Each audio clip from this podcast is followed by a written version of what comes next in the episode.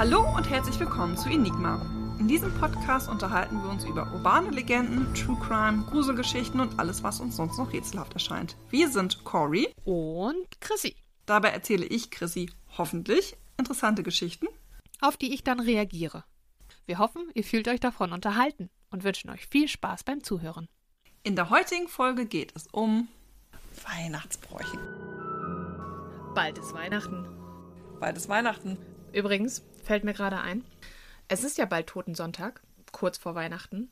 Yes. Und ich habe gelernt, dass man die Lichter nicht vor Totensonntag anschaltet. Das ist richtig.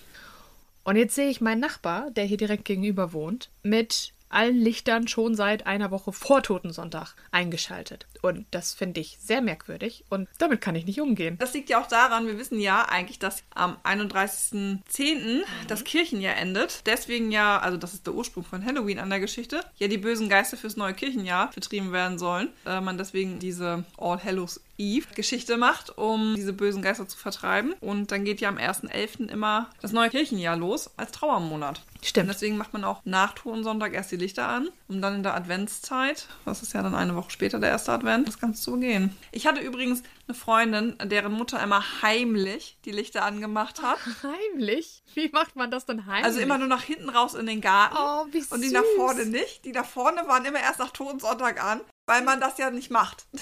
Das ist ja geil. Deswegen hat sie die im November mal heimlich nach hinten erst angehabt und die Nachbarn das aber nicht mitkriegen sollten. Das ist ja großartig. So eine geile Idee.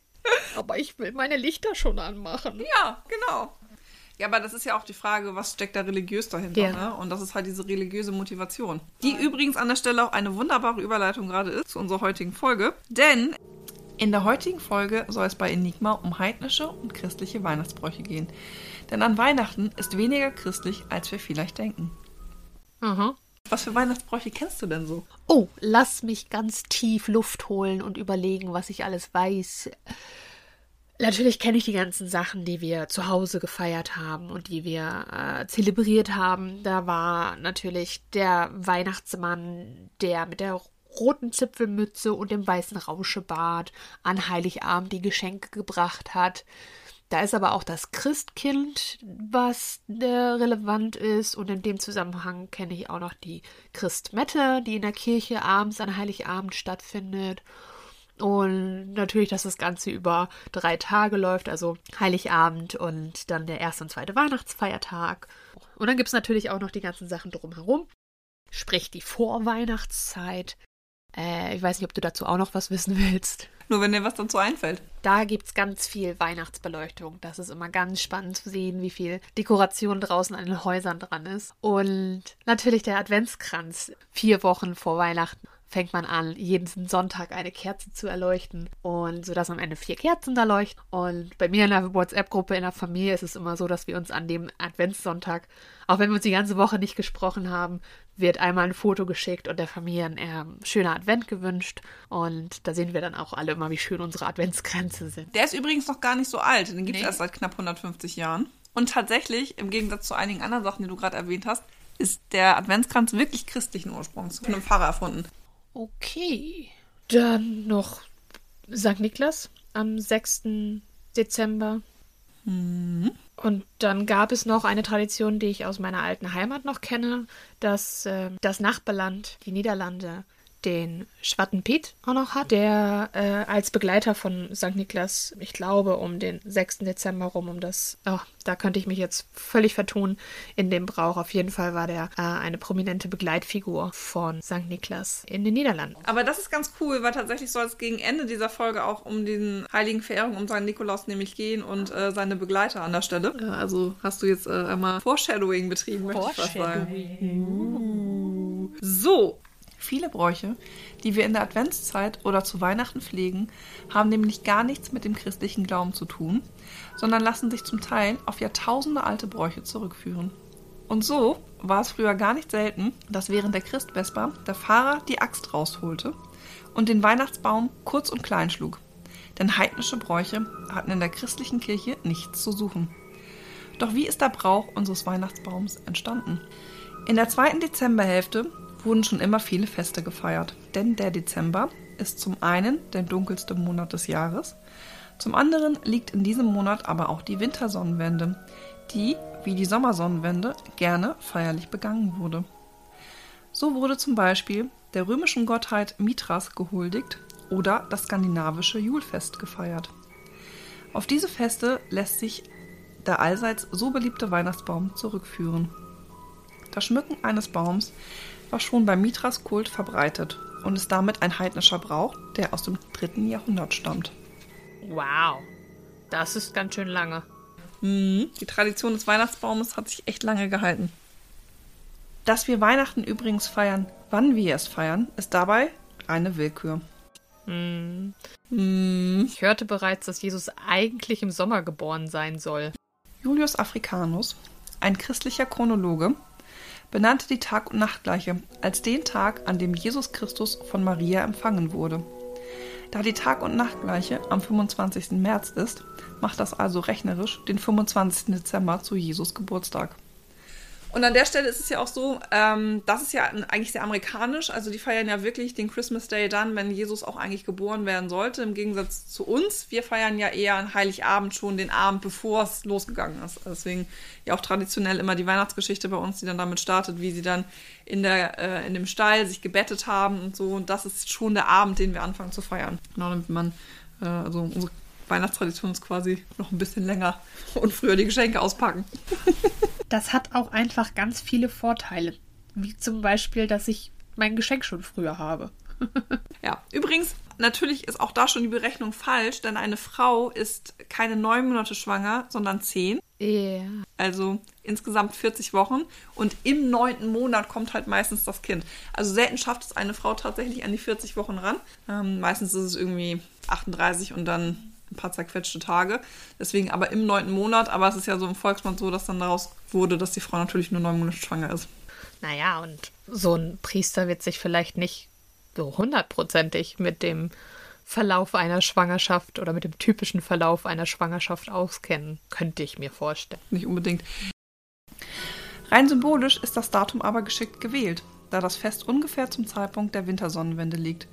Dadurch konnte die Kirche die Symbolik der dunkelsten und längsten Nacht nutzen, in der Jesus erscheint und uns das Licht bringt.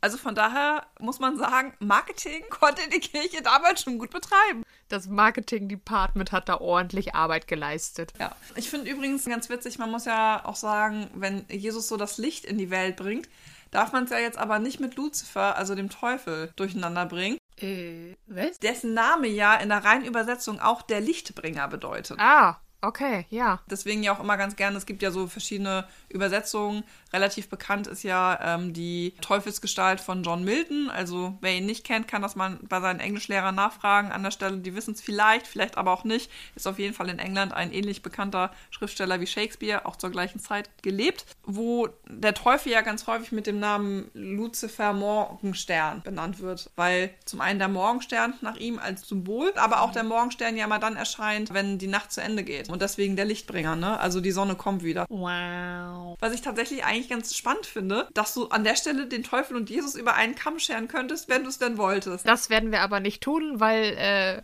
wir das nicht. Ah. Ja, genau. Deswegen wollte ich es nur einmal erzählen. Das ist ja auch nicht zu verwechseln. Und es gibt ja auch ganz viele Möglichkeiten, die äh, Situation um Lucifer oder die Figur Lucifer äh, auszulegen, so wie sie auch in, historisch in vielen Schriften dargelegt wurde. Und die Figur, wie es jetzt zum Beispiel Thomas Milton? John Milton. Ja, Entschuldigung, äh, John Milton getan hat, ist auch seine eigene Art und Weise, das zu tun. Ja, der ist übrigens der, an die sich, da bedient sich die klassische Popkultur ganz gerne, ne? Also wer so die Serien wie Supernatural kennt oder jetzt auch Lucifer, ähm, da geht es ja immer darum, dass Lucifer rebelliert hat gegen seinen Vater, also an der Stelle ja Gott, und ähm, deswegen aus dem Himmel verbannt wurde und dann gefallen ist, wortwörtlich vom Himmel rein in die Hölle. Deswegen immer diese Symbolik des gefallenen Engels. Und das steckt tatsächlich jetzt in der modernen Popkultur einfach dahinter, wo ähm, von, von der Symbolik her. Es gibt natürlich auch andere Teufelslegenden, aber ähm, die meisten Darstellungen, die man jetzt so in übernatürlichen Serien findet, äh, bedienen sich ganz oft dieser Symbolik, die auf Paradise Lost von John Milton zurückzuführen ist, ähm, weil er in Paradise Lost sehr ausführlich genau diesen Fall einmal beschrieben hat und dann wie Adam und Eva aus dem Paradies, deswegen Paradise Lost, verstoßen wurden. Und ähm, das ist ganz oft jetzt die ähm, Symbolik, die einfach benutzt wird. Also unsere allererste Lektüre-Empfehlung. Bitte einmal John Milton Paradise Lost lesen und uns gerne Rückmeldung geben, wie es euch gefallen hat. Kann man ganz gut machen. Ich äh, mochte es sehr gerne. Ja, das also zu den äh, doch recht äh, bekannten Gebrauch des Weihnachtsbaums und des Datums. Auch unser allseits beliebter Brauch des Wichtelns ist ein heidnischer Brauch, der auf die nordische Sagengestalt des Wichtelmannes zurückgeht. Mehr dazu, wenn wir uns in einer späteren Folge mit dem Märchen der Gebrüder Grimm auseinandersetzen. Das Christkind als Gabenbringer ist übrigens eine Idee von Martin Luther. Er wollte sich gerne vom Nikolaustag und der daraus resultierenden Heiligenverehrung entfernen, da diese ja so typisch für die katholische Kirche ist. Oh, das kommt mir irgendwo bekannt vor. Ja, und er hat es äh, tatsächlich erfunden an der Stelle, um von der heiligen Verehrung vom St. Nikolaus wegzukommen. Denn früher war es so eine Adventszeit, dass es zu Weihnachten keine Geschenke gab. Der Einzige, der Geschenke brachte, war St. Nikolaus. Sich diese heiligen Figur ja auch genau darum dreht, dass er ja den Armen Brot gebracht hat und äh, sie verpflegt hat, also Geschenke im übertragenen Sinne. Und deswegen er derjenige war, der die Geschenke in der Adventszeit gebracht hat. Und da aber die Heiligenverehrung ja nun sehr stark mit der katholischen Kirche assoziiert wird und sich Martin Luther von dieser ja genau nun trennen wollte, hat er sich gedacht, aha, ich muss da irgendwas gegensetzen.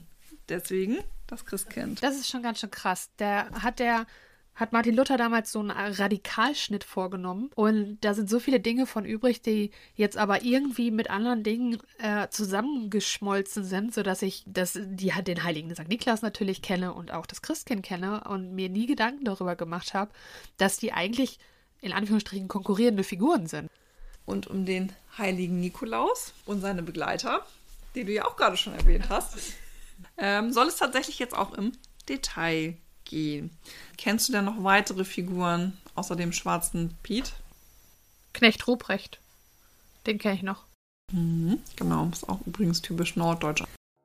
Seit frühester Kindheit freuen wir uns in der Adventszeit auf den 6. Dezember, Erwachsene wie Kinder. Am Vorabend werden die geputzten Stiefel vor die Tür gestellt und besonders die Kinder gehen aufgeregt zu Bett. Doch warum? Alle braven Kinder werden vom heiligen Nikolaus mit Geschenken und kleinen Gaben belohnt. Den bösen Kindern aber steckt Knecht Ruprecht eine Rute in den Stiefel und mahnt sie so zur Gehorsamkeit. Zumindest im Norden von Deutschland. Knecht Ruprecht, im Übrigen nicht nur böse, manchmal vermischt sich seine Gestalt auch mit der des Nikolaus, ist nämlich vor allem im nördlichen Raum bekannt. Im Süden trifft man auf, wie ich finde, deutlich gruseligere Gestalten, die sogenannten Krampusse, auch Krampalen oder Bartalen genannt. Der Name sagt mir was. Der sieht, das hört sich schon so rabiat an, dieser Name. In Österreich, Altbayern und Südtirol, Ungarn, Tschechien, Teilen Norditaliens und Kroatien kommt der Nikolaus am Abend vor dem Nikolaustag mit dem Krampus vorbei. Der Krampus rasselt dabei mit seinen Ketten und erschreckt die Kinder, die böse waren. Oh mein Gott, traumatisierend. Ich habe übrigens hier auch gleich nochmal für dich eine Maske mit dabei. Da kannst du dir mal angucken, wie die so aussehen, weil ich sie richtig, richtig creepy finde. Zurückführen lässt sich der Krampuskult wahrscheinlich auf das Ende des 16. Jahrhunderts. Seit dieser Zeit wird der Krampus oft als Teufelsgestalt oder teuflischer Begleiter vom Nikolaus dargestellt. In den genannten Regionen taucht der Nikolaus übrigens grundsätzlich mit Krampusgefolge auf. Nicht selten gibt es dann auch die sogenannten Passe. Dies sind Umzüge oder Rennen durch das Dorf, bei welchem die Krampusse gejagt und verjagt werden. Was ich an der Stelle übrigens auch sehr smart finde, weil es gibt äh, ja eine TV-Serie, die Der Pass heißt äh, wo auf einem Bergpass eine Leiche gefunden wird und dann geht es auch um den Krampuskult und ein Serienmörder steckt dahinter. Mir ist jetzt aufgrund dieser Recherche erst aufgefallen, dass der Pass an der Stelle ja auch eine doppelte Bedeutung hat, denn der Pass ja auch als Umzug für die Krampusse. Ah, da haben die Filmemacher sich dann richtig Gedanken wieder darüber gemacht.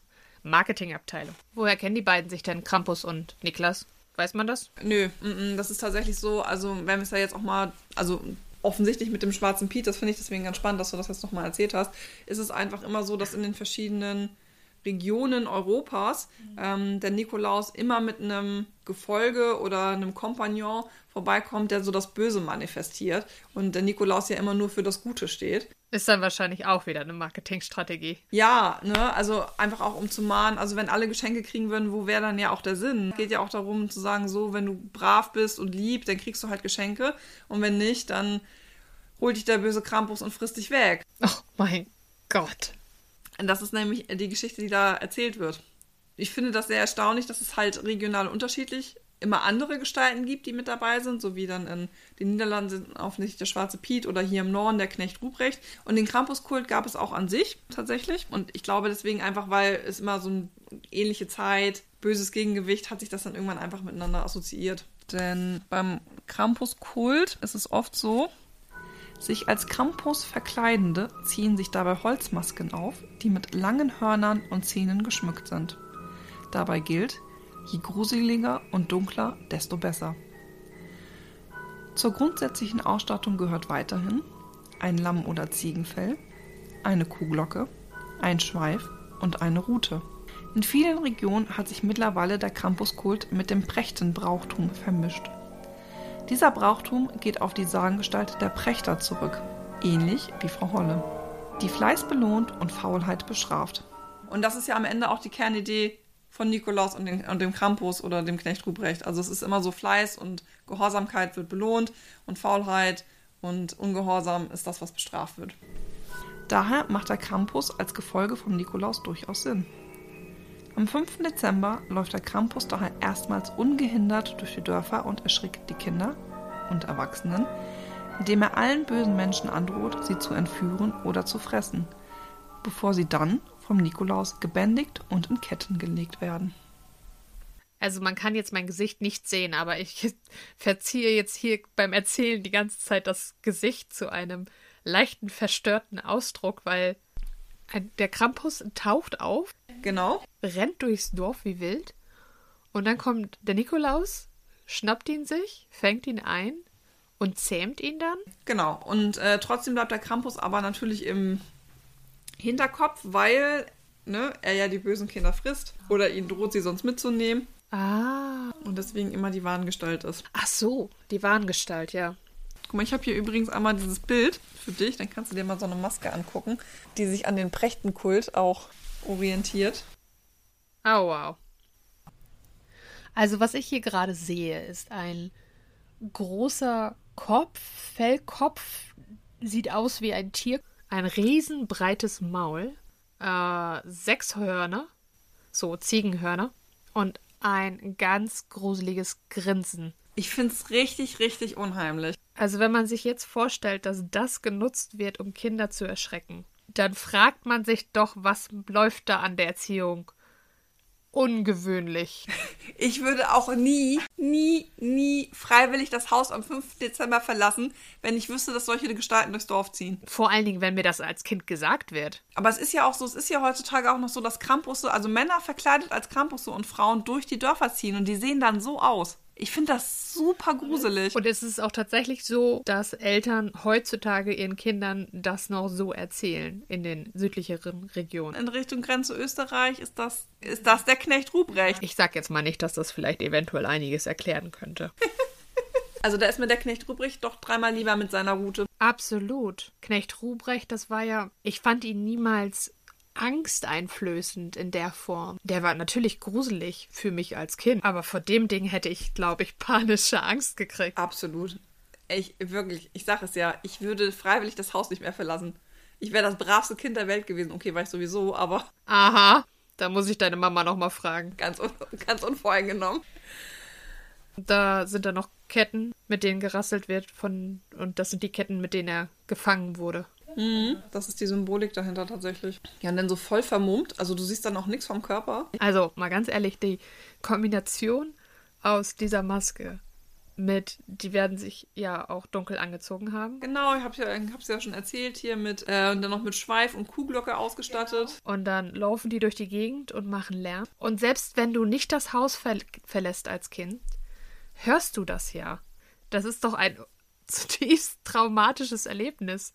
Ich finde das auch.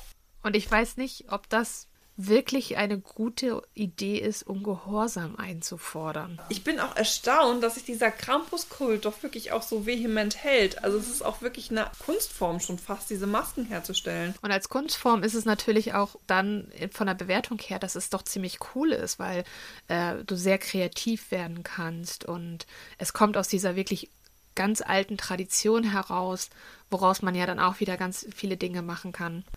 Aber dann was mich stutzig macht, ist, dass es auf Kinder angewendet wird. Also das ist zumindest der Grundgedanke, der dahinter steckt, ne? Also. Aber eine Route hatte er, doch, eine Route, ja, eine Route hatte der dabei. Ja. Ja.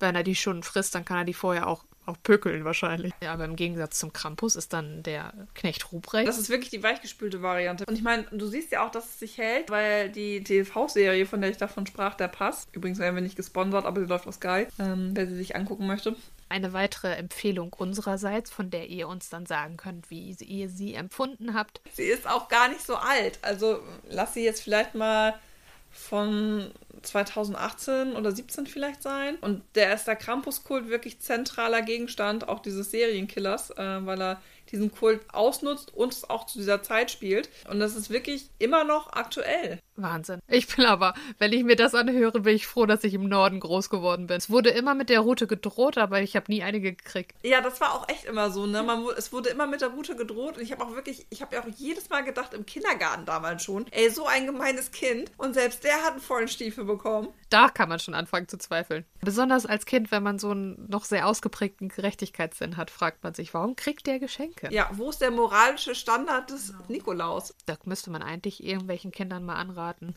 Probier's doch mal aus, ob du eine Route kriegst. Probier's mal aus. Teste das doch. Ja, das ist aber tatsächlich wiederum, finde ich, beim Wichteln spannend. Das ist ja oft so, dass das anstelle eines Adventskalenders zum Beispiel benutzt wird und dann der Wichtel jeden Abend Geschenke vorbeibringt. Also mal abgesehen davon, dass es natürlich auch der, die große Wichtelei zu Weihnachten rumgeben kann. Aber manchmal betreibt er dann auch nur Schabernack und tauscht dann einfach Kerzen gegen Möhren aus. Ach, wie süß. Ja, und dann ist es halt einfach witzig und dann in dem Sinne kein Geschenk für überhaupt jemanden. Und wenn die Kinder sich dann den einen Tag nicht benommen haben, dann gibt es halt am nächsten Tag auch halt aber nichts. Ja. Und das wiederum finde ich nachvollziehbarer als dieses ganze, okay, ich muss mich ein Jahr gut benehmen, um dann am 6. Dezember Geschenke zu bekommen. Und wenn ich mich nicht benommen habe, dann kriege ich eine Route. Weil die Frage ist, wo ist denn das Maß voll, ne? Naja, da kann man vielleicht denjenigen, die sich das ausgedacht haben, auch zugute halten, dass das nicht 100% durchdacht ist, so wie wir uns das wünschen würden. Aber nochmal in Bezug auf die einzelnen Traditionen, die es gibt. Ich finde es schon sehr spannend zu beobachten, wie die Sachen sich so überschneiden, dass man sagen kann, hier gibt es so einzelne Geschichten, die sich in so einer Art und Weise ähneln, dass sie wahrscheinlich aus derselben Quelle kommen, aber durch ihre kulturellen Entwicklungen und äh, regionalen Entwicklungen haben sie sich zu dem entwickelt oder dem entwickelt oder dem entwickelt. Ja, und wie sich aber Europa auch insgesamt beeinflusst, ne? weswegen wir uns ja auch nicht nur deutsche Sagen und Legenden angucken, sondern ja auch europaweit gehen.